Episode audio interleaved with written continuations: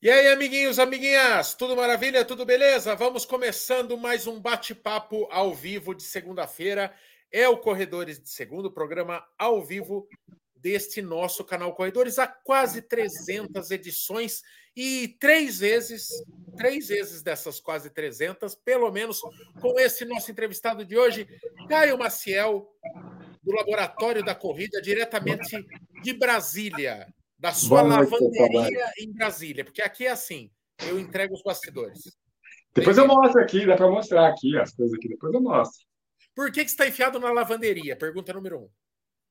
Estou enfiado que os meus filhos, neste exato momento, os dois foram dormir com a mãe aqui, então um vai para o quarto, a mãe tem que ajudar o outro que é novinho, e se eu ficasse falando muito alto aqui, eles não iriam dormir, eu assisti a live junto, e a, as férias estão acabando, a gente precisa voltar à rotina, então essa, esse é o objetivo de eu estar aqui no lugar fechado. Tem três portas fechadas até chegar no quarto deles aqui. Muito bom. Hoje vamos falar. O, o carro-chefe do laboratório da corrida é prevenção barra tratamento de lesões, né, Caio? O Caio, Exato. ele, ele, ele foi fundamental para minha volta à corrida, né? É o cara que se prontificou, é, agindo nos bastidores ali. E que eu vou te falar, viu, cara? Quando, quando você tem um canal e lesiona, o que mais aparece é papagaio de pirata, viu? Nossa senhora! Tinha, tinha, tinha gente que queria vir me buscar para me tratar aqui na porta de casa, me levar. Não, eu te pego, eu te trato e te entrego. É, é assim. E o tá com moral, moral, isso é moral, pô. Ah, que bom, isso é carinho, isso é carinho. É. Que legal. Bom saber, bom saber. E o Caião, rapaz, lá de Brasília, eu aqui em Sorocaba, então deve ter uns mil quilômetros nessa história, pelo menos. E é. ele pacientemente, eu colocando meu celular no cantinho do closet aqui, do, do, que é o único espaço que eu tenho, é um apartamento pequeno, o único espaço que eu tinha em casa, e ele me ensinando a fazer o exercício, eu tentando repetir aqui, e assim foi. Quis matar ele em muitos momentos, principalmente em meados de janeiro e fevereiro, que ele me passava exercícios hiper repetitivos duas vezes ao dia. Ele vai me explicar, ele vai explicar também isso aí, é, essa fase chata da recuperação. Mas quero aproveitar o nosso canal aqui, Caião, para agradecer e, e, nunca será o bastante os agradecimentos o que você fez por mim. Se nesse final de semana, graças a Deus, eu consigo já correr 18k com um leve incômodo ali no final, devo também a você. Então, obrigado. Obrigado, Dave. Mas, na verdade, eu fiz, bom, prazer de ser um concorrente dos que foram aí até a sua porta aí te oferecer ajuda. Mas, mas então, assim, ó, mas uma coisa que, que, que é bacana é que, assim, eu te falei isso lá no começo, quando eu falei, pô, mas vou fazer uma avaliação para eu entender melhor, pô, acho que posso te ajudar e tal, que é um processo, né? E, assim, essa fase que você está agora é a melhor fase que é quando você consegue ver que tudo aquilo que você fez, chato ou não, difícil ou não, cruel ou não, faz sentido, faz efeito, melhora. Eu acho que é, para quem de repente está assistindo aqui, está com uma lesão, é um processo mesmo. Assim, às vezes a gente fica, fica, fica é, achando chato, e é chato. Eu te falei, falei, ó, tem isso que é chato. A fase inicial você está com uma puta dor, está afastado da corrida, não consegue fazer as coisas, e a gente conversou muito sobre isso, sobre esse peso, né? Assim, você é, como atleta, mas também isso é o seu trabalho e você não está correndo, né? E agora a gente vê o contrário, que é essa parte alegre, passando por tudo isso, ver o que aconteceu. Eu acho que esse é um recado bacana, porque eu vejo muitos corredores, atendo muitos corredores, que o que a gente tenta, eu te falei, é, é, é tentar ver uma luz lá no final do túnel de que, ó, isso vai melhorar, isso vai passar, o que, cara, é, é é uma ou outra lesão que a gente realmente precisa parar de correr, é, que é uma coisa banalizada hoje, né? Você chega assim no consultório, tem uma dor no joelho e um profissional da saúde chega e fala, ah, é, não, é melhor você parar de correr. E não é assim, são, é, é, é, assim, é realmente, é raro os tipos de patologia que a gente não vai precisar, é, que a gente vai, vai precisar parar de correr. Então, fico feliz de ver agora você desfrutando de tudo isso, aumentando. Pô, vi que você estava correndo um pace de 5,30 lá e baixando ainda, com treinos é, fortes. E, e, sério, assim, isso aqui, eu sempre falo isso, parece meio, meio clichê, mas não é, é. É que eu fico feliz mesmo, contente de ver aqui o Fábio, que também é lá do, lado do, do programa do Corredor Sem Dor, que já teve também lesão, já passou por isso.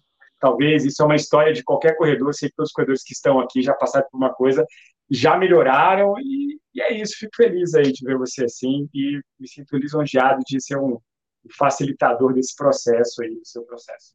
Muito bom. Mandem. A, é, a, galera mandou um monte de pergunta no Instagram. Mandem também no chat à vontade. É, lembrando assim, tenta não não tratar de casos muito específicos que o Caio né, não é onisciente para saber exatamente do teu caso. Tem coisa que demanda olhar um exame. Vamos procurar fazer perguntas que é, é, sirvam para todos, certo? Hoje temos também presentes aqui a Dani e o Fábio, que são membros do Clube de Membros, representando aqui. O Fábio já conhece. Ô, ô Dani, vou quebrar o, a ordem natural das coisas, que é sempre a menina a, convidada abrindo uma pergunta. Vou, vou deixar o Fábio fazer a primeira, porque o Fábio conhece o Caio de outros carnavais, já foi paciente do Caio. Bem-vindo, Fabião, e manda a primeira aí. Ah, boa noite, pessoal. Boa noite, Caio, Van. Uh, isso mesmo, tô com o Caio já faz um ano no programa de corredor sem dor dele. Uh, o ano passado, quando eu voltei a correr pós-pandemia tudo mais, eu decidi que ia fazer um, um fortalecimento mais específico para a corrida e já acompanhava o canal do Caio, o Instagram dele, e entrei para o programa. Achei legal a estrutura dele de ser mês a mês os, os exercícios progressivos. Uh, tive lesão, ele me ajudou ali no, no que eu precisei. Uh, e junto com a assessoria, vendo o resultado do fortalecimento combinado ali com, com os treinos, né? Bom, que bom. Fico feliz aí. O que, que foi a tua lesão especificamente, Fabiano? Eu tive síndrome do trato, trato né? Então, eu já estava me recuperando, mas foi o foco que eu dei com, com o Caio, porque a minha preocupação era, conforme eu comecei com assessoria e a carga de treino aumentou, frente ao que eu corria antigamente, uh, o meu medo era retornar essa, essa lesão. Então, eu não estava com ela ativa, mas a conversa com o Caio foi muito em cima disso, tipo, o que eu preciso fazer para prevenir que não tenha. Uh, tive até uma na panturrilha em um do excesso de carga, que a gente também tratou com alguns exercícios, mas o meu medo era esse. Então, o Caio foi passando alguns exercícios que ele falou, assim você vai fortalecendo para tentar a prevenção e, e não ter nenhum tipo de lesão, seja a que eu já tinha ou qualquer outra. Agora está sem nenhuma dor de estimação. Nenhuma, não, não carrego nenhuma, graças a Deus. Glória a Deus, glória a Deus. Dani, manda uma aí, depois a gente, a gente que é da casa aqui, a gente começa a perguntar também. Oi, Caio, tudo bem? Eu acho que do pessoal que está aí, eu sou a mais irresponsável. Já conversei com o Maico e deixa eu te perguntar uma coisa. Todo mundo fala que tênis não trata lesão, né? E eu sempre usei tênis com amortecimento. E aí, para no ciclo do, de treinamento da maratona de Atenas, eu resolvi fazer um rodízio com tênis mais baixinho e me deu uma tendinite do calcânio. Fui, corri com dor e vai com dor mesmo, já estava pago, pagando há dois anos. E aí eu voltei a fazer rodízios com tênis com amortecimento e simplesmente é, melhorou. eu sei, eu ainda brinquei com, com, com o Michael, falei, olha, eu sei que tênis não trata lesão, mas o que, que você acha que pode ter acontecido? Enfim, porque eu acho que essa pergunta, talvez os corredores iniciantes acabam fazendo para você, enfim. Então, assim, ó, o que, que acontece? É, sempre quando a gente vai falar de uma lesão, a gente vai falar sobre variáveis que envolvem essa lesão, certo? Então, Uh, existem variáveis que estão ligadas à lesão, como carga de treino, como fortalecimento ou fraqueza muscular, como é, quantidade de recuperação, intensidade do treino, volume, ou seja, variáveis. O tênis, ele é uma variável, a gente não pode afirmar, é que, por exemplo, nesse caso, ele foi o responsável. Pode haver coincidências, assim. Agora, algumas características são importantes também. Por exemplo, você falou que uma, um era mais baixo, é, o que, que ele tinha de diferença? Na verdade, ele não tinha tanto amortecimento, né? É, uhum. eu, eu, eu corri... Era mais seco, mais rígido, assim. Isso, ele era mais rígido. E eu tinha, eu sempre corri de Nimbus. Eu é que o Michael já já viu as minhas besteiras, né? Eu, na verdade, eu comecei a treinar certinho para a maratona de Atenas.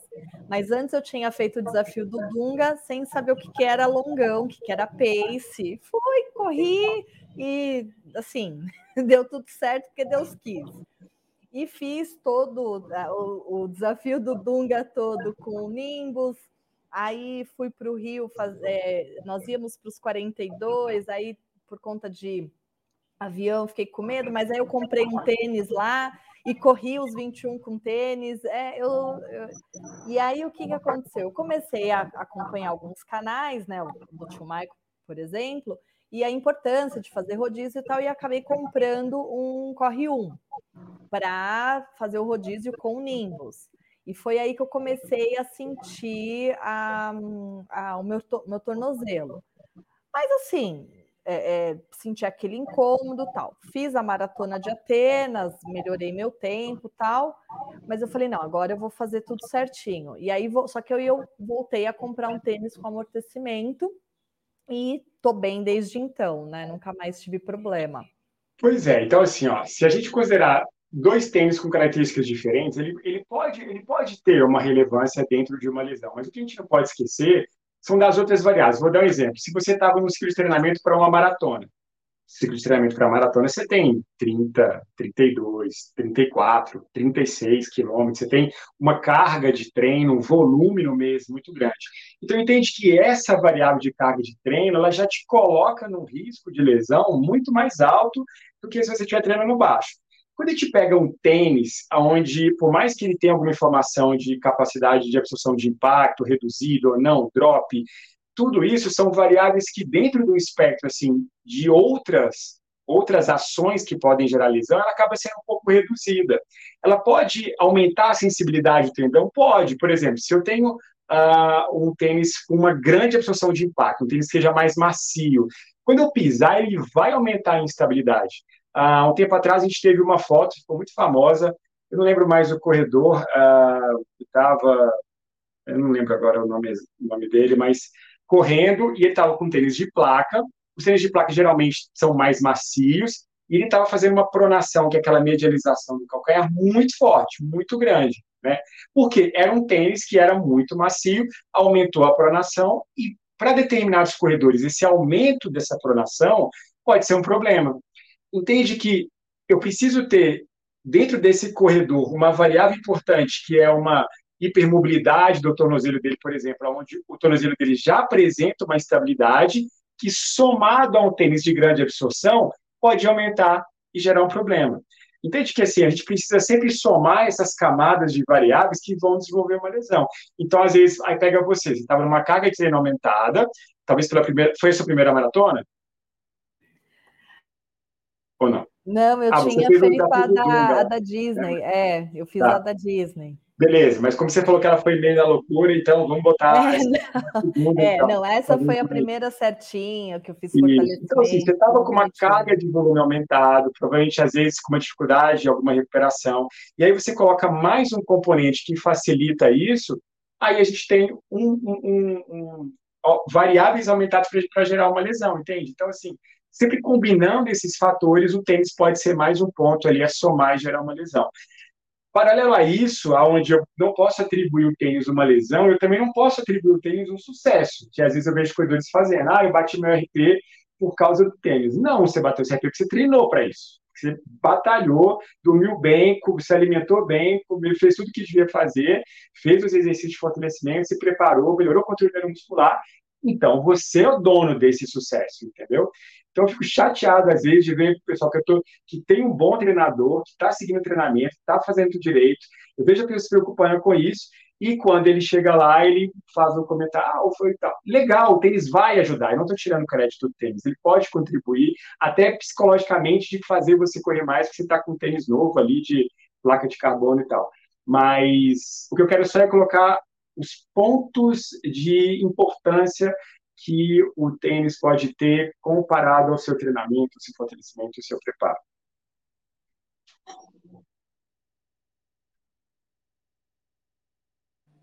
Acho que seu microfone, tá, tá o tá, Mike, está desligado. Está desligado, Maico. Ô, Maico. Kiki, vamos. Manda, Kiki, manda, depois eu falo. Oh, bueno, ante todo, Fabio, Dani, Dani, Caio, Caio, bem-vindo de novo. Van, Estados Unidos, vecinos. oh, Caio, tomando la pregunta aquí de, de alguien aquí na, no chat, aquilo, que impide de você correr es considerado lesión. Y voy a juntar eso con, con otra. ¿Cuándo ir a un médico? ¿Cuándo você levanta y cuando você fala, llega? Ya basta de, de descanso, ya basta de ser cabeza dura. ¿Y cuándo ir a un médico? Bom, assim, primeiro respondendo sobre impedimento, depende muito do impedimento. Ó, vou dar um exemplo para um corredor hoje que eu, que eu, que eu estou atendendo ele, ele me procurou com, com uma dor na região do quadril, a região anterior, próximo da virilha, que descia para a perna. A gente conversou mais um pouco e tal, eu cheguei a fazer a avaliação dele, mas eu falei assim, ó, essa característica de dor é uma dor é, importante que pode ser um edema ósseo, uma fratura por estresse, pela característica que você me falou. Pô, vamos fazer uma ressonância? E os convênios, apesar do fisioterapeuta poder pedir uma, ele pode pedir, fazer um pedido de uma ressonância, os convênios geralmente não liberam. Ele foi no ortopedista, o ortopedista fez o pedido para ele, tirou a ressonância e agora, há, uns, há umas duas horas atrás, ele mandou é, as imagens de ressonância, está com uma fratura por estresse mesmo, se confirmou no quadril. É, esse é impeditivo, né? Você tem uma dor com uma fratura por estresse ali, com edema ósseo, que é uma lesão do tecido ósseo, que você realmente tem que parar de correr. Você não pode ter carga, não pode ter impacto, né? É, claro, isso a gente já precisa desse, desse, desse exame complementar que é a ressonância para ter essa informação. É o impeditivo. Eu não posso deixar esse corredor continuar correndo com esse tipo de lesão que ela só vai ser cicatrizada em 30, 60 dias é, de redução de impacto e carga, tá? Então, é, esse, esse é o ponto importante, assim, se a gente não tiver esse, essas variáveis, é, essas ações que vão impedir, a gente precisa, precisa ter essa informação. Então, o profissional é legal para isso, para saber o que, que pode parar de correr ou não. Porque, paralelo a isso, a gente tem outro ponto, que é pessoas que estão paradas, não correndo, e poderiam estar correndo.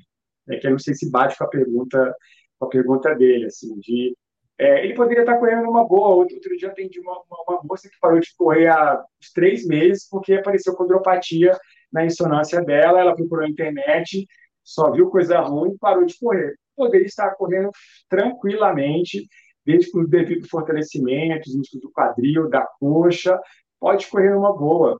Então, às vezes eu vejo esses dois pontos, assim, corredores que viram tá parado, não, tá parado, não pararam, e corredores que pararam e poderiam estar correndo, e até, como eu falei com o Michael, quando ele fez, foi, foi processo de reabilitação dele, falei assim, Mike, vai chegar uma hora que a corrida vai ser parte da reabilitação, tem que correr. Correr faz parte desse processo é, de recuperação. E eu acabei esquecendo que, que, que esquecendo a outra, falou dessa questão de impeditivo, não sei se eu respondi, ficou meio amplo a pergunta, sim, sim. é isso mesmo. E um segundo ponto que ele falou que eu esqueci. Quando ah, do médico, do médico, do médico. Quando procurar um médico? Na verdade, é o seguinte: tanto o fisioterapeuta como o médico, eles são profissionais de, de, primeira, de primeira consulta. Você pode ir direto no terapeuta e pode ir direto no médico, tá? Isso é uma coisa que muita gente não sabe. É, eu sou muito procurado primeiro e às vezes segundo. Algumas pessoas, ah, eu vou no ortopedista primeiro. Não tem um problema. Acho importante duas, ter duas opiniões e opiniões diferentes. O fisioterapeuta tem uma abordagem diferente da, da, da, abordagem médica e o médico é a mesma coisa. Então, acho super interessante os dois profissionais acho que tende a, a, somar bastante, às vezes opiniões diversas, mas isso enriquece também o, o processo de reabilitação. E, e, assim, você deve ir ao médico quando a dor, o desconforto e quando está provocando prejuízo na sua corrida. Se você não consegue fazer um treino porque a dor está presente, esse é o momento de ir. Se você tem um desconforto, encontra uma dor localizada, se isso está trazendo prejuízo, é hora de você buscar uma ajuda. Caião, nesse final de semana eu estava em Brotas e eu conheci o Luiz, lá um corredor, que ele teve a mesma lesão que eu quando estava justamente depois é, a lesão apareceu justamente depois dele conseguir o índice para Boston. É, e daí ele sentia que precisava continuar fazendo treinos intensos e tal, e não conseguia executar e tal. Nitidamente, no caso dele, ele percebeu, foi muito claro, que os treinos de intensidade foram determinantes para aparecer a lesão. É, coincidência ou não, eu nunca fiz tanto treino de tiro quanto no ano passado, quando eu estava indo para Porto Alegre e quando apareceu a minha lesão também. A intensidade rebenta mais do que a, o volume? Então, não, a gente vai ter lesões que eu claramente vou desconfiar de intensidade e lesões que eu vou desconfiar de volume, entendeu? Então, por exemplo, quando alguém me, me, é, chega para mim abordando, olha, eu tenho uma dor na sola do pé, tendão de Aquiles, panturrilha, posterior da coxa, eu vou pensar que esses são grupos musculares propulsores, eles te empurram para frente, se jogam para frente. Então, se a gente está tá fazendo treinos de tiro, de intensidade, esses são músculos mais solicitados de forma mais intensa. Então, eu posso desconfiar que esses grupos musculares vão estar envolvidos nesse tipo de lesão. Se você já pega fratura por estresse, se você pega tendinopatias é, já calcificadas, uh, se você pega lesões, por exemplo, dores no joelho, eu posso pensar em, é, em lesões que estão ligadas a volume, algo, por exemplo, uma canelite, ela é muito mais, é, ela aparece muito mais em corredores iniciantes do que corredores experientes. Então, entende que, assim, a experiência com, com a abordagem da corrida, ela mostra exatamente isso. Hoje, quando você me entrega uma lesão, eu já vou desconfiar do que, que pode numa conversa rápida, já vou desconfiar de, de onde que ela pode, ou qual, ou qual a característica desse corredor. Então, canelite, vou pensar no corredor iniciante. Uma, como você falou agora, esses músculos, essas lesões, facite plantar, tendinopatia de de Aquiles, é, é, lesões nos discos tibiais, é, posterior de coxa, contraturas, lesões, rupturas, é, isso eu vou sempre desconfiar de alguém que está sentando a bota aí para correr mais rápido entendeu? Fratura por estresse está um pouco mais ligada a volume, também pode ter cidade, mas geralmente a volume, são corredores que estão na faixa de treinamento para maratona, para ultramaratona, então as características de lesão elas têm mais um histórico e esse histórico vai puxar uh, aonde que esse corredor pode estar nesse momento. Então foi o seu caso, foi o dele e essas lesões geralmente, principalmente no seu caso, posterior de coxa, ela vai ter alguma relação com treinos mais intensos. Tanto é que eu posso deixar esse corredor, de repente, correndo e tirar só a intensidade dele. Falar, é o seguinte, ó, a gente não parar de correr, vamos reduzir essa intensidade desses treinos, bata o papo com o treinador dele, ó, vamos tirar só isso aqui vamos deixar ele correndo. Se, de repente, essa dor, esse desconforto passar, pronto. E, paralelamente, fortalecimento muscular que é o preparo que a gente vai dar para, nesse momento, aumentar a capacidade dele de tolerar essa carga de intensidade. Pronto, daqui a pouco ele nem parou de correr, só volta com os treinos mais intensos. Um salve aí para o Cid e para a Cris aí, ó, mandaram uma quirela aí, já já fazer um treino, mas passando para dar boa noite a todos, vocês são demais, beijo. Cid, Cid, te espero lá no, no point do CC, lá na São Paulo City, hein? Estaremos lá todos os dias da São Paulo City. Ou melhor, dois dias de São Paulo City na Expo, né? É... O Fabião, você estava assim? Era o dedinho erguendo? Ah, aproveitando um pouquinho do que o Caio falou, Caio, você, eu, é, você comentou sobre os fatores da lesão. Eu sei que você defende bastante que a, a lesão é multifatorial e eu vi até você postando alguma coisa no seu history a semana passada aí sobre descanso então, ligado a tudo isso que você falou, uh, quais fatores, quais pilares você acha importante que todo corredor aí deve se preocupar, seja com uma prevenção ou durante o tratamento de lesão? Você até comentou que parte do, do tratamento é a próprio fortalecimento específico para aquele grupo muscular ou algo do tipo, quanto os outros fatores que o, que o corredor pode dar atenção e importância? Isso, é assim, ó. Quando, quando, quando a gente pensa nesses treinos de intensidade, volume, a Dani estava falando agora do período dela para maratona, o Gilmar que já fez ultra também e tal, todo mundo que guiava, todo mundo dentro desses corredores.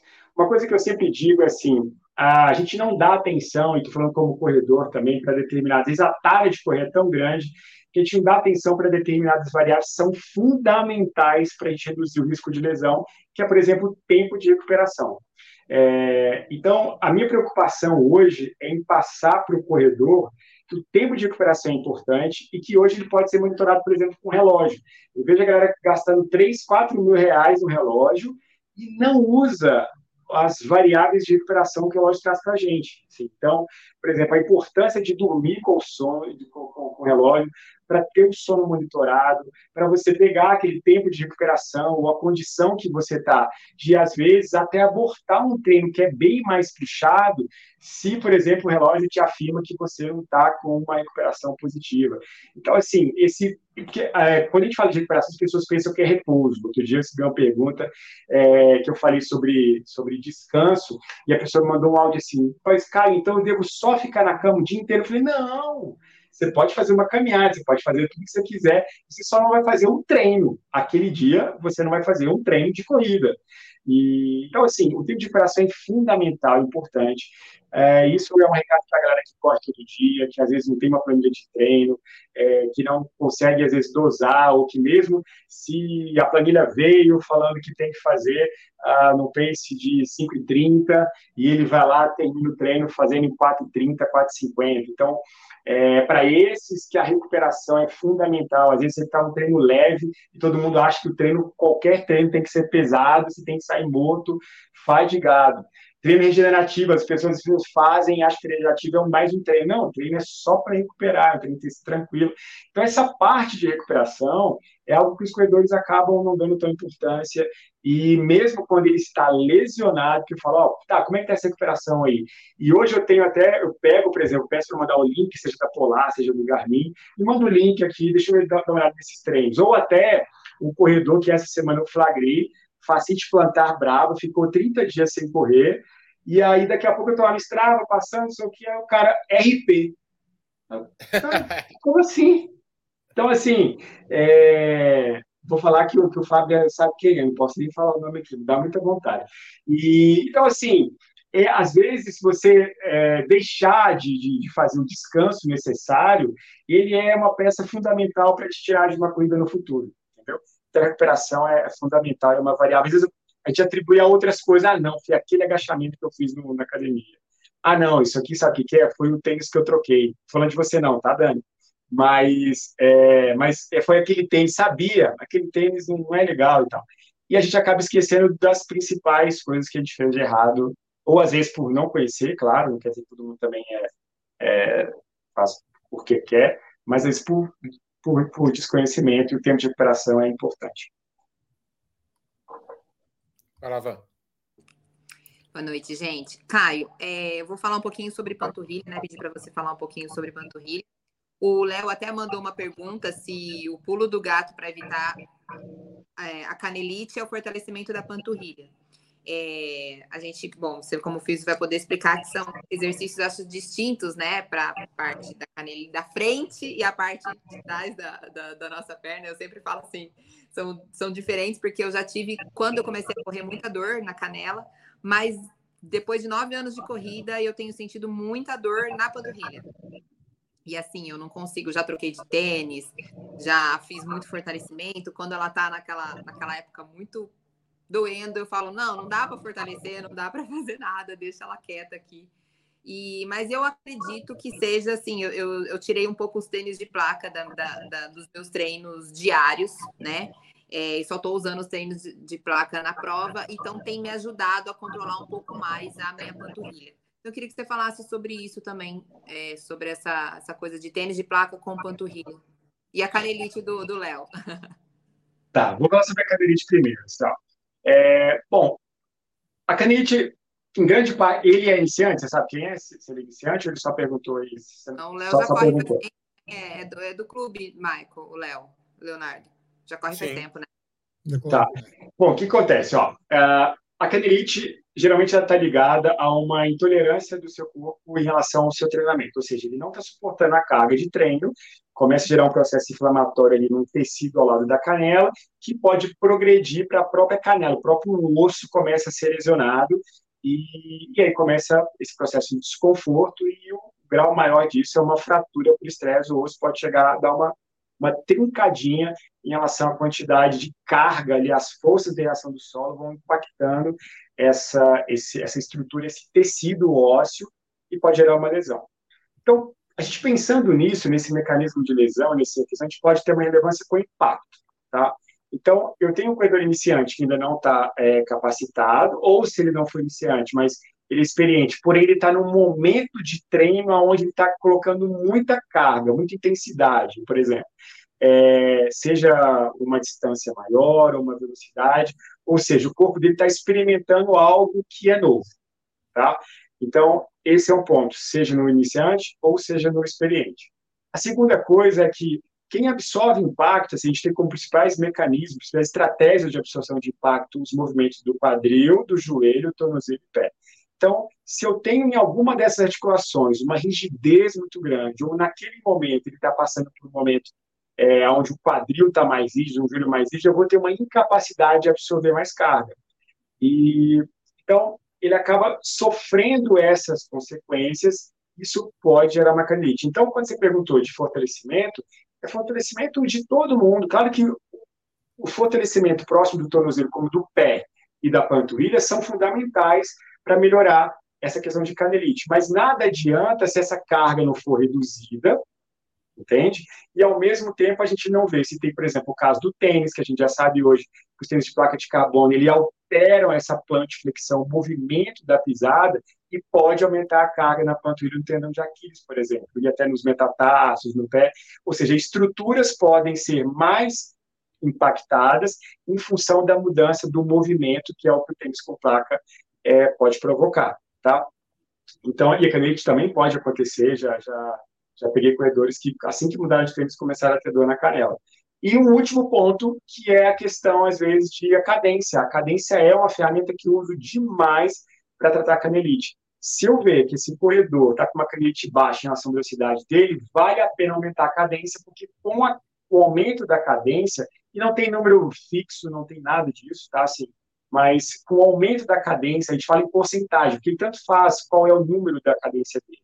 Se eu perceber que o comprimento do passo dele está muito grande, que a cadência dele pode ser aumentada, o aumento da cadência reduz a carga, a força de ação do solo, essa pode ser uma estratégia interessante para esse corredor. Então, entende que assim, eu mexi na carga de treino dele, mexi na força muscular, mexi no jeito que ele corre, tudo isso somado, a gente tem uma redução desse risco de lesão, tá? É, ou até no tratamento dessa, dessa lesão. E o que você perguntou sobre a questão da, da placa de, de carbono, é isso? Do, dos, panturrilha, é. Isso, é. Sim, pois é. Isso então, acaba, força um pouco mais a panturrilha em si. Isso, então força, força em função desse movimento, o que, que acontece? É, o principal ponto, além do desenho da placa, é a rigidez dela. Então, a gente tem aquele desenho, né, acho que todo mundo depois pode ir lá na internet, a, a, o que leva o tênis a ter uma eficiência maior, que isso ainda é discutido, mas é o desenho da placa e o próprio material da placa, que é o carbono, grafeno, hoje tem, tem vários outros.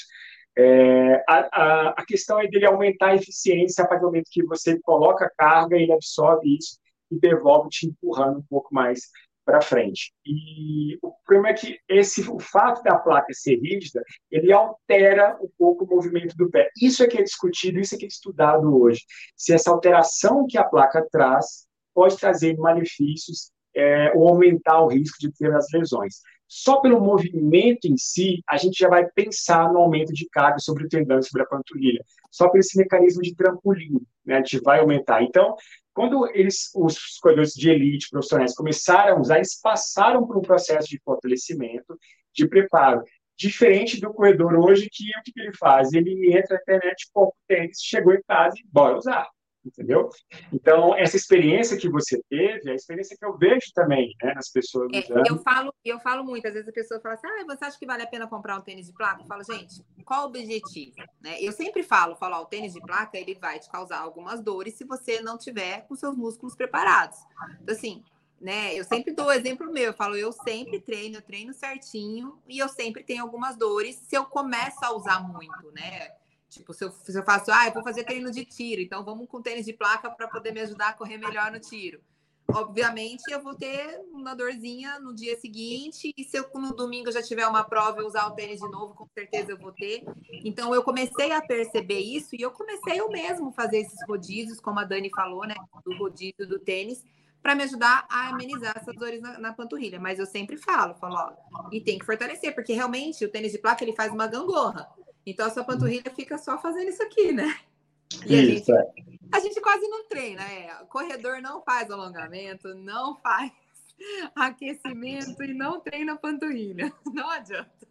Pois é, então olha só. E aí, assim, uma coisa que eu sempre digo é: geralmente a gente vai lá, de repente você está sem grana e tal, e você divide mais vezes, aí compra o tênis com placa de carbono. O que, que te levou a comprar? Às vezes é porque você está louco para bater o RP. Às vezes é porque você está num momento de intensidade de treino muito grande, como você falou, eu quero uma ajudinha. Pô, qual que é a ajudinha que eu posso ter aqui? Aí você começa a entrar na internet, aí tem uns vídeos mó legais, fazendo aqui empurra para frente e tal, que aquilo é legal e tal. E aí o que, que você faz? Você compra o tênis. Então, entende que assim, ó, geralmente quando a pessoa compra o tênis é porque ela quer correr mais rápido, e aí ela começa a usar tênis e aumenta a carga e intensidade de treino dela. Entende que às vezes não é o tênis, mas ele te leva, ou seja, o momento que você está, o tênis te leva a fazer o quê? A colocar mais intensidade no treino, entendeu? Então, aí você lesiona. Às vezes não foi o tênis, às vezes ele está cumprindo o papel dele ali bonitinho, só que okay. ele te levou a ter um, um gatilho ali de forçar mais o treino, entende? O Caião, e eu vejo, eu vejo que é uma crítica até de treinadores. Tem uma galera que está usando o tênis carbono full time, assim, praticamente todos os treinos, né? Então isso te tira muito da, desde mobilidade até você. Ele é um tênis para ser alternado, não para ser usado na sua totalidade, né? Tem pessoa que se lambuza. É, uma pergunta aqui, Caião, do Instagram, do Rogério. Primeiro aí agradecer ao Ed. Ô, Dani, o Ed falou assim: ó, boa noite, tio Michael, Dani, Fábio, Van que o Michael Douglas é uma piadoca interna lá do Clube de Membros. É, boa noite, Kiki, Fogueton. E veja a live amanhã, fui. Né? Dani, alguma dúvida de que o pau mandado foi dormir porque a mulher mandou? Nenhuma, né? Nenhuma. Ah, gente, é tão divertido o Clube de Membros. Tem um bastidor tão rico. O Eduardo, por exemplo, ele é a nossa piadoca com ele é que ele é pau mandado. Então, obrigado aí pela, pela quirela aí. É, mas o Rogério pergunta.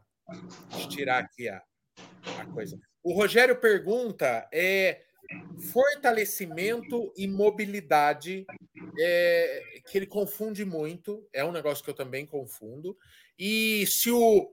Se a, os exercícios de mobilidade estão na mesma prateleira de importância dos exercícios de fortalecimento? Porque é tanta coisa, não? É corrida, é exercício de mobilidade e exercício de fortalecimento. Que, que... Primeiro explica a diferença, Caião, e depois fala se com que frequência que a gente tem que fazer mobilidade, enfim. Eu ainda falo muito sobre controle neuromuscular, que é um bonito, assim, forte, mas que não é força e não é mobilidade, é, mas que é uma variável que eu acho importante também. Mas vou falar dos dois, que é a mais importante.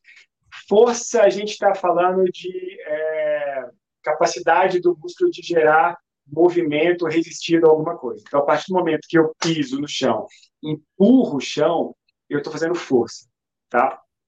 A outra coisa é mobilidade, é, que tem a ver com amplitude de movimento articular. Então, é a capacidade que eu tenho de o meu tornozelo de absorver impacto, por exemplo, está ligado diretamente à mobilidade, ou seja, quando eu piso no chão, eu faço um movimento medial, meu pé cai um pouquinho para absorver impacto.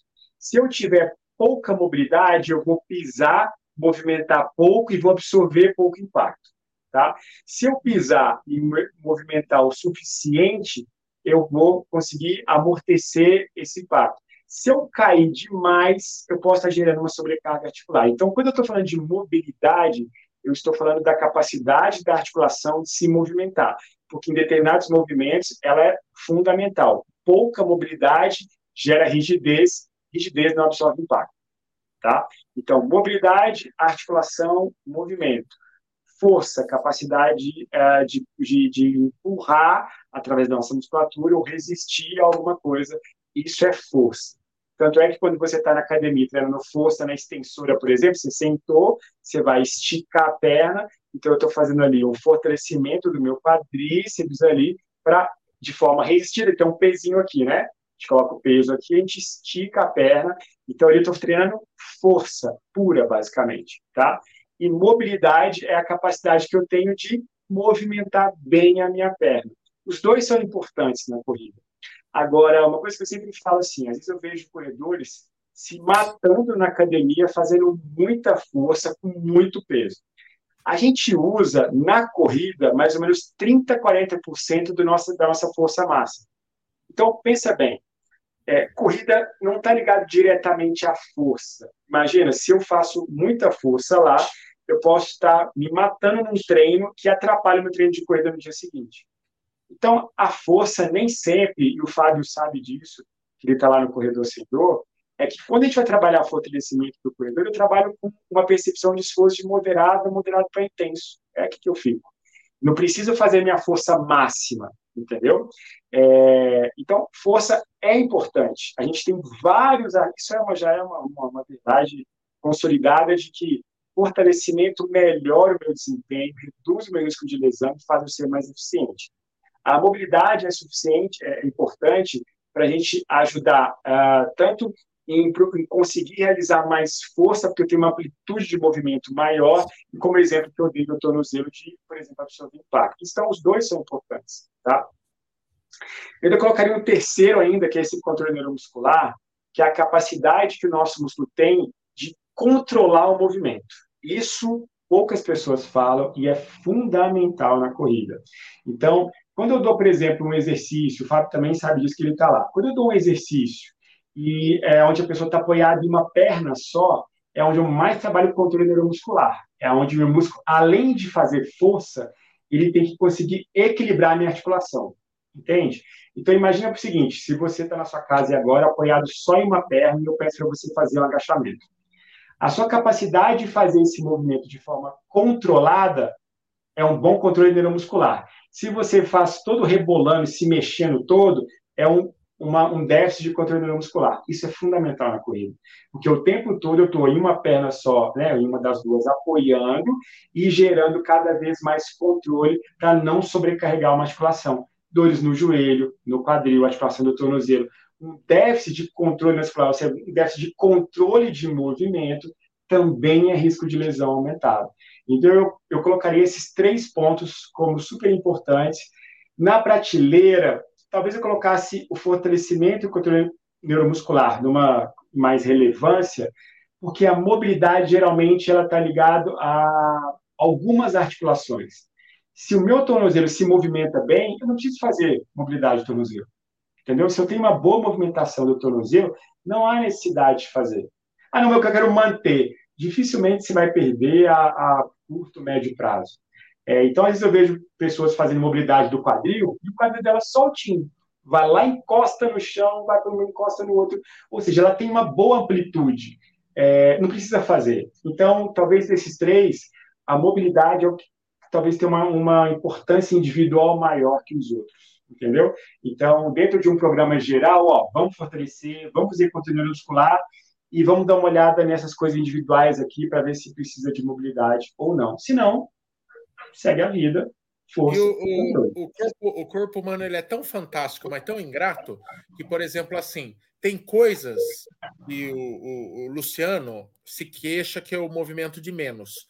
E aí eu já senti dores por lugares que eu tenho hipermobilidade. Ou seja, você tem que ter a mobilidade certa porque muito também às vezes atrapalha. Então é um saco. Hein? Na verdade, sabe o que é, Mark? É que o corpo tem, como você falou nessa, nessa inteligência total, é que o corpo se adapta. Então, por exemplo, às vezes eu vejo um corredor que é todo duro, que não tem lesão. O cara não tem histórico de lesão. O cara corre há, tempo, né, há vários anos. Ah, história de lesão. Ah, eu tive uma cadentezinha no começo e só. Entende? Então, assim, o nosso corpo se adapta a essas, a essas cargas. O que às vezes a gente faz, e de novo, voltando à ponta da recuperação de carga de treino, para mim são as duas principais variáveis, é a galera que exagera demais. Né? Então, assim, quase todos, 90% dos corredores que eu atendo, eles têm a carga de treino como principal motivo da lesão. Ele está forçando demais sem o corpo conseguir tolerar uh, essa, essa, as forças de reação que, que a corrida traz para a gente. Então, eu colocaria hoje, para todo mundo que me pergunta isso, qual é o principal ponto que gera lesão? Cara, carga de treino. A pessoa não está capa não tá capacitada o suficiente para absorver aquela carga e está correndo, e está forçando, e toca o terror e vai embora, e aí eles não aparecem. Daí onde, onde Caio, vem todo um conjunto de coisas, porque você tem, por um lado, fortalecimento com todas suas variantes, ¿no? Tem treino, tem alimentação, tem descanso, tem a cabeça, ¿no? Tem, o, sí, o sueño, ¿no? Que no duerme, ¿no? Y ahí sí. todo lo mistura y ahí, si alguna cosa está desequilibrada, ¿no? En algún momento, vai dar problema em, algum momento também, não? Vai, uma coisa que eu falo muito, o Fábio sabe disso, eu falo lá no grupo direto, assim, as pessoas perguntam assim, cara, eu tô com uma dor no joelho é, e o meu tênis não sei o quê. Eu falo, tá, tá dormindo? E a, ah, tô, tô, tô dormindo. Aí quando a gente vai, tá, beleza, manda aí o link aí, deixa, deixa eu dar uma olhada aí. E aí a pessoa dorme seis horas, um sono rende 30 minutos, é, interrupção de sono de uma hora e tanto, e ela deita na cama uma hora, mas demora a dormir. Então, assim, tem uma série de coisas importantes, e hoje a gente tem um sono muito estudado nesse período agora, que o sono é total. A minha esposa até sabe disso. Eu sou chato com sono aqui, então. É, a gente está assistindo aqui os, os dorama aqui da vida aqui da, da, da Coreia, os seriados da Coreia aqui, deu 10 e meia, eu falo, ó, vamos dormir, vamos dormir, vamos dormir, vamos dormir, igual o amigo aqui, o Ed, Ed W, que estava comentando, tem que ter hora para dormir, cara, tem que ter hora para dormir, não dá para dormir qualquer hora, tem que ter hora. Se você vai treinar igual às 5 e meia da manhã, é 10, 10 e meia na cama e ponto final, não tem como discutir. Sete horas. Hoje, hoje dou uma, uma dica legal aqui, existe um site chama sleepfoundation.com. É, esse, esse, esse, é um site fantástico. O, até o Garmin é assim, o Garmin, se não me engano, é Polar também. É, tem as informações de sono buscadas por esse por essa ONG, se não me engano, é uma organização é, onde a gente fala da questão de dormir sete horas, de você monitorar para ver essa qualidade do sono como uma variável importante para as lesões. Então, por exemplo, quando eu fico quatro dias com é, uma interrupção do meu sono, uma má qualidade de sono, eu aumento o meu padrão inflamatório, eu aumento o meu risco de lesão, é, eu tenho maior chance de ter períodos de ansiedade e estresse, de cansaço, de não recuperação. E então hoje eu uso eu uso o relógio da Polar e hoje mesmo acordei opa, boa minha minha notícia ótimo. Então estou bem aqui. Amanhã eu vou treinar. Apareceu já apareceu aqui pouco produtivo. Putz, aí eu já fico preocupado. Então é um treino que eu não vou forçar tão tanto. E é isso que eu acho que é importante para as variáveis que as pessoas não se preocupam e que são fundamentais e que a gente tem evidência científica que tem relação com a lesão o, na questão do sono, que é bem negligenciado por muita gente, eu, eu fico adiando muito o sono, assim, sabe? Fico numa puta luta, assim, na frente da TV. Dou, tô igual meu pai, velho. Eu dou várias, várias pescadas, assim, e tal. Mas daí, quando eu tô nos períodos mais conscientes, eu vou pro quarto.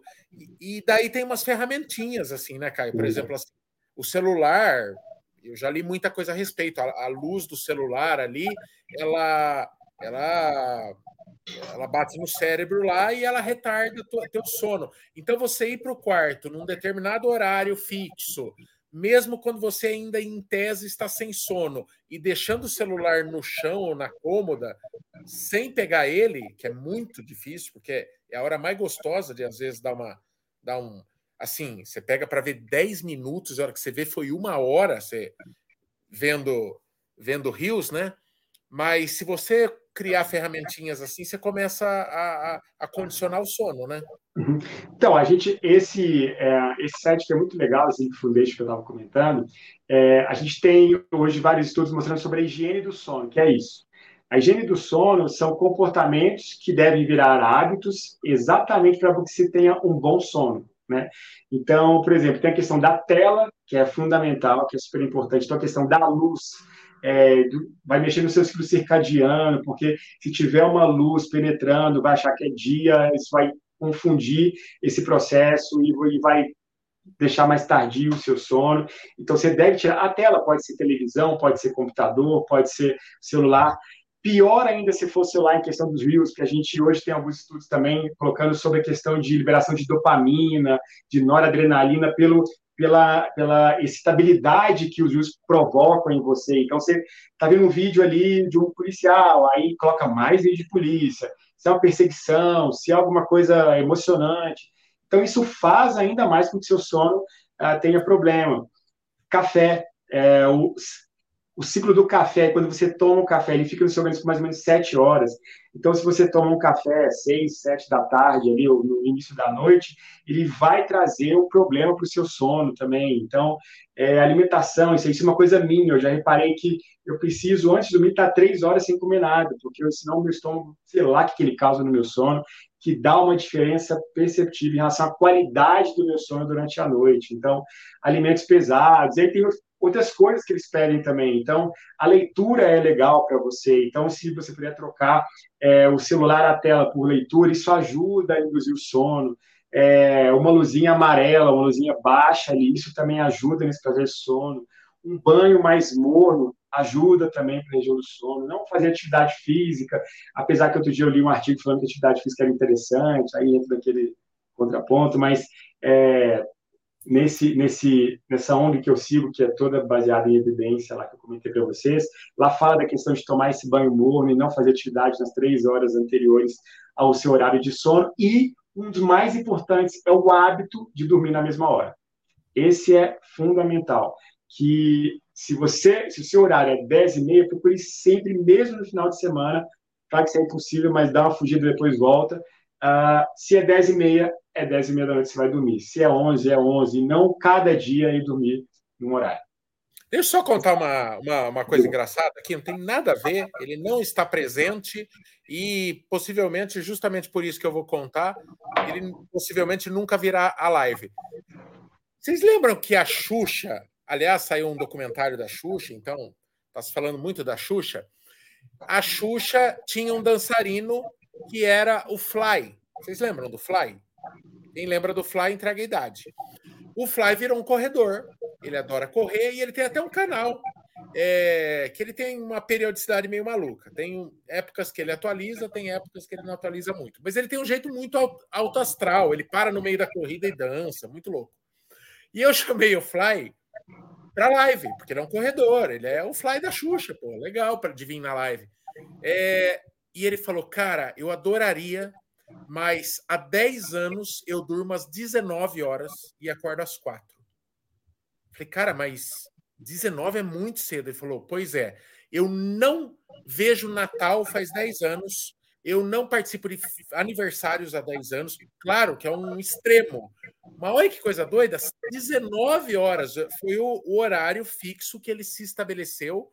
E ele falou: Cara, eu perco tudo. Não existe vida social para mim. Então, se você quiser gravar comigo, eu super topo. Mas eu não posso participar de uma live que termina nove e meia da noite, que para mim é impensável.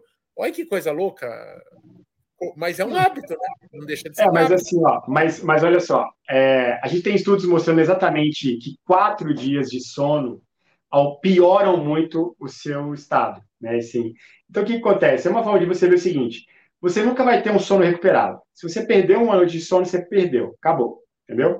Agora, se eu mantenho isso, o problema piora muito. O que, que isso quer dizer? Que para que você tenha benefícios, uma vida social, né, para ter, é isso, você tem um relacionamento até, imagina, é, você precisa de controlar só. Então, o hábito, você tem sete dias a semana, um ou dois ali no final de semana para você sair, ver seus amigos, tomar cerveja, sei lá, tem gente que precisa arrumar um namorado, arrumar, pô, arrumar namorado só de dia, talvez seja mais complicado, né? Então, é, é importante isso. Claro que não é levar para o extremo, como esse caso aí, mas não tem, né? E também não é isso. Eu, eu, não entendi. Você não pode deixar o sono desandar por mais de quatro noites. Isso, é porque é o seguinte: quando você, quando você tem quatro noites de sono de qualidade ruim do sono, piora muito. Então, aquele padrão inflamatório que eu falei, ele piora muito, ele vai fazer com que é, todo esse padrão inflamatório seja aumentado. Então, se você já está, por exemplo, na iminência de uma lesão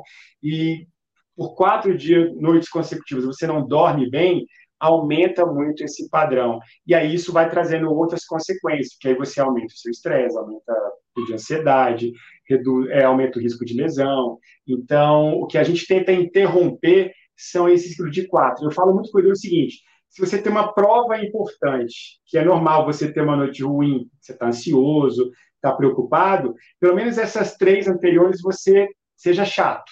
Aí você vai dormir certinho na hora, faça todo o processo, não pega no celular, entende? Então, assim, por exemplo, eu vou fazer a meia maratona internacional do Rio, dia 20 de agosto, vai ser a minha primeira meia maratona. Cara, nessa semana eu serei nojento como faz com meu sono, entendeu?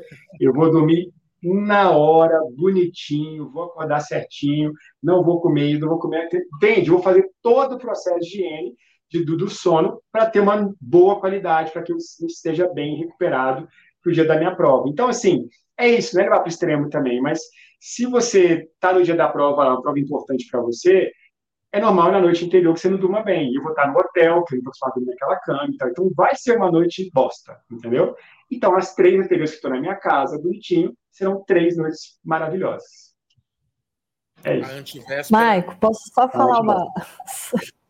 Só uma, um adendo a respeito dessa, desse horário aí do Fly. Não sei se é o caso dele, mas na medicina tradicional chinesa, eles falam que o melhor horário para você fazer exercício é entre 4 e 5 horas da manhã, porque eles alegam o quê? Que cada, cada órgão ele trabalha melhor num horário. Então, por isso que eles fazem Tai Chi Chuan, é, meditação, tudo nesse horário da, da manhã, porque potencializaria é, pulmão, respiração. Então, talvez seja uma explicação para ele acordar tão cedo. É, pode ser. O que motivou, eu não sei como que começou, mas é, eu achei engraçada a história. E sem contar os gurus, né? Tem um monte de gente fazendo live 5 horas da manhã, os gurus de, do dinheiro, dos cursos. Acho que o Thiago Negro lá é às 5 horas da manhã também. Eu acho que o Thiago Negro acorda às 5 horas da manhã para comer pão escondido da Mayra Card. Mas é só uma tese. É... Mandem perguntas aí, que daí eu vou fechar com uma pergunta do, da, do Instagram aqui que eu vou escolher. Podem perguntar. Ah, então eu vou, eu vou emendar mais uma. Caio, é, eu não sei se é muito específico, mas você acha que a pessoa correr de kinésio taping faz alguma diferença na, na, na, no desempenho dela? Ou é porque, de repente, ela é, tá tentando tratar alguma lesão muscular ou potencializar um fortalecimento muscular e aí corre com kinésio taping, mas você acha que faz alguma diferença ou não? Então, já tem muito tempo que, que eu não uso, na, na verdade, eu usei muito pouco kinesiotape. Assim, é, na época que teve nas Olimpíadas, não lembro qual foi agora, mas que nas Olimpíadas bombou, que foi kinesiotape e tal, para mim não fazia muito sentido. Cheguei a fazer Acho um que foi a do Rio, que tava assim, tava foi. todo mundo com. Usando, é, né? Porque começou, é que eu, eu sou fisioterapeuta veterinária. E aí uhum. bombou de curso de kinesiotape, todo mundo tava fazendo, eu ainda assim, eu nunca fiz, mas enfim. Mas eu acho que foi na do Rio que estava bombando. É, então, pois é, não, não, não, lembro muito bem, assim. Mas o que acontece? É, uma das, tem algumas coisas que eu acho interessante para a gente. Eu não vou nem falar do kinesiotape específico, assim, mas vou falar, por exemplo, quando a gente tem uma, uma um corredor que está com uma dor no joelho, geralmente você fazer alguma coisa que comprima essa articulação, a gente reduz a dor. Então, eu uso muito para a gente fazer corredores que estão com dores no joelho, quando você faz uma compressão, que pode ser tanto por uma joelheira de, de, é, de neoprene, ou então é, o próprio kinesiotape que você pega e faz uma compressão ali, isso tende a inibir um pouco a dor e isso às vezes é suficiente para ele conseguir fazer o exercício de fortalecimento que eu quero. Esse é um ponto.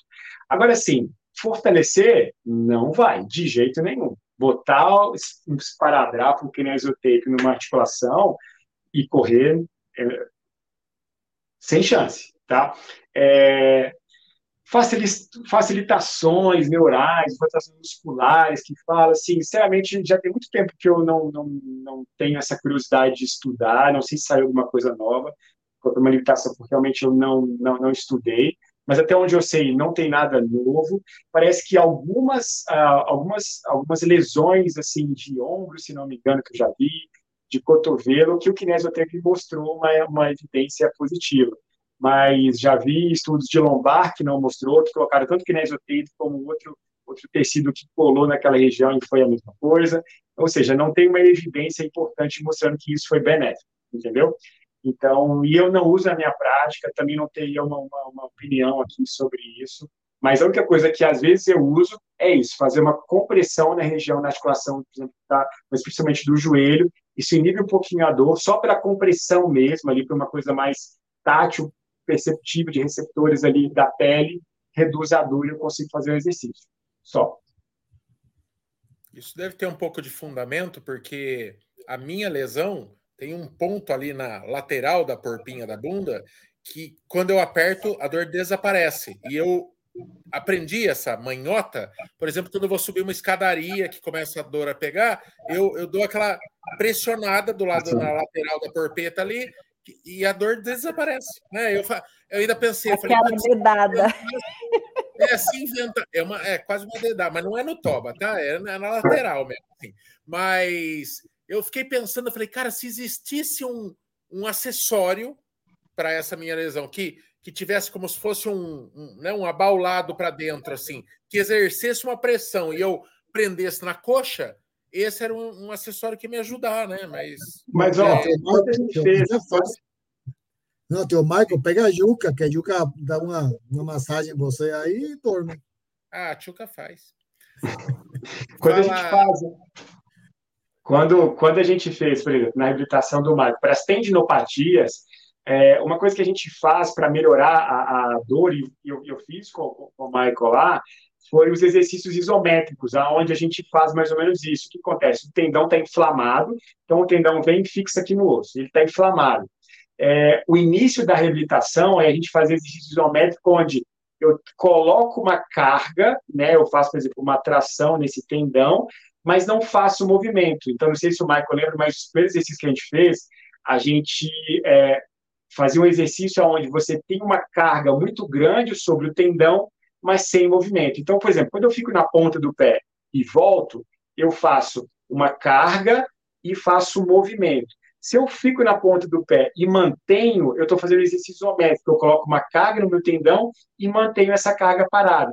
Isso, geralmente, para as tendinopatias, é uma prática que a gente faz para inibir a dor, que funciona mais ou menos como a compressão, entendeu? Então, geralmente, as tendinopatias, deve ter um monte de coisa que está assistindo aqui que tem alguma coisa, uma tendinopatia do, do calcânio, uma tendinopatia dos isquios tibiais, como foi a sua, é, ou, ou, uma outra tendinopatia, uh, sei lá, outra, é, que pode provocar, e a gente usa exercícios isométricos, ou seja, sem movimento, só com carga, ajudam muito a melhorar é, por algumas horas ou por alguns dias, ou, mas é parte da reabilitação e que é muito bom e tem um efeito parecido com o que o Mike falou de comprimir. Ô, Caião, essas lesões de difícil recuperação, por exemplo, ó, em maio deu um ano que eu comecei a sentir a dor, né? Não que eu comecei a tratar, mas que eu senti. E, e o fato de eu ainda sentir ela em treinos, em determinadas corridas, é, essas dores persistentes ela acaba catequizando o corredor para que ele não abandone a fórmula que deu certo, ou seja, o fortalecimento. Eu não me atrevo. Cara, segunda, terça e quinta, que é os dias que, que o mestre Lu me passa o fortalecimento lá no estúdio, e vocês trocam figurinha, o meu fortalecimento tem super a ver com o que você pede que. Você que direciona, na verdade, né? Ele. É, mas assim, não tem nenhum risco de eu abandonar o fortalecimento justamente porque segue doendo. Então, é, eu acho que essas dores, assim, quem tem, tem medo, né? Então, se a gente pegar a segunda live que eu fiz com o Marcos, sabe qual era a conversa dele? Ô, Caião, eu não faço fortalecimento e nunca fiz e não lesiono. Olha como é que esse mundo dá volta, gente. É. Olha que coisa boa escutar isso. Disso de um corredor que pratica o fortalecimento. Tudo bem que é pelo medo, né? E que é aquela frase assim: se não vai pelo amor, vai pela dor. Que pena, mas... Caio, e quanto à reincidência de uma lesão? É, é, é fato que se você não tirou o fator ali principal que ocasionou ela, ela pode ocorrer. Mas uma vez que você teve um tipo de lesão em qualquer região, você é mais suscetível a ter ela de novo ou não? Dizendo que você eliminou aquele fator. Sim, aumenta. Tem algumas lesões, por exemplo, facite plantar. Você ter uma vez a facite plantar aumenta a chance de você no futuro ter de novo. Né?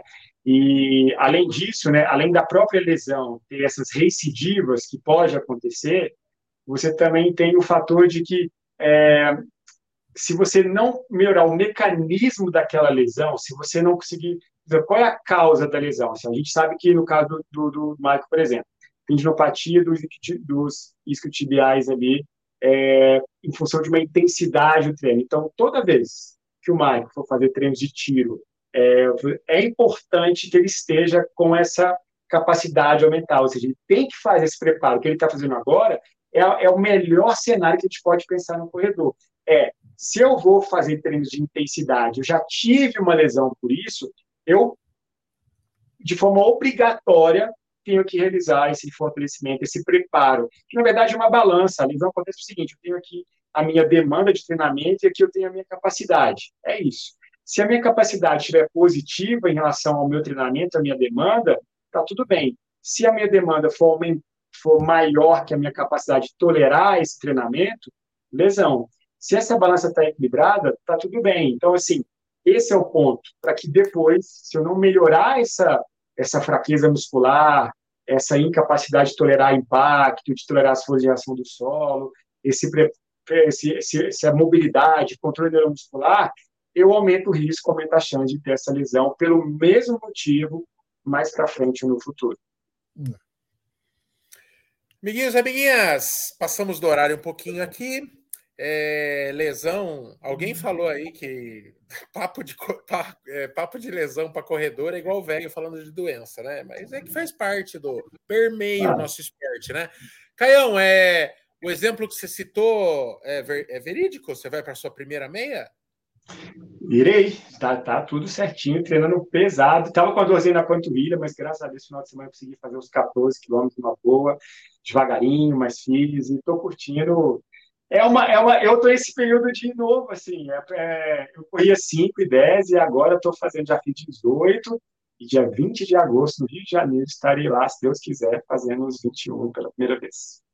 Show de bola, cara. Parabéns. Bom. Depois conta para nós aí. E é isso, amiguinhos e amiguinhas. Amanhã, cedinho, já está disponível esse bate-papo em podcast, beleza? Obrigado, audiência de todo mundo. Amanhã também tem cobertura de provas às 19 horas e ficamos assim, certo?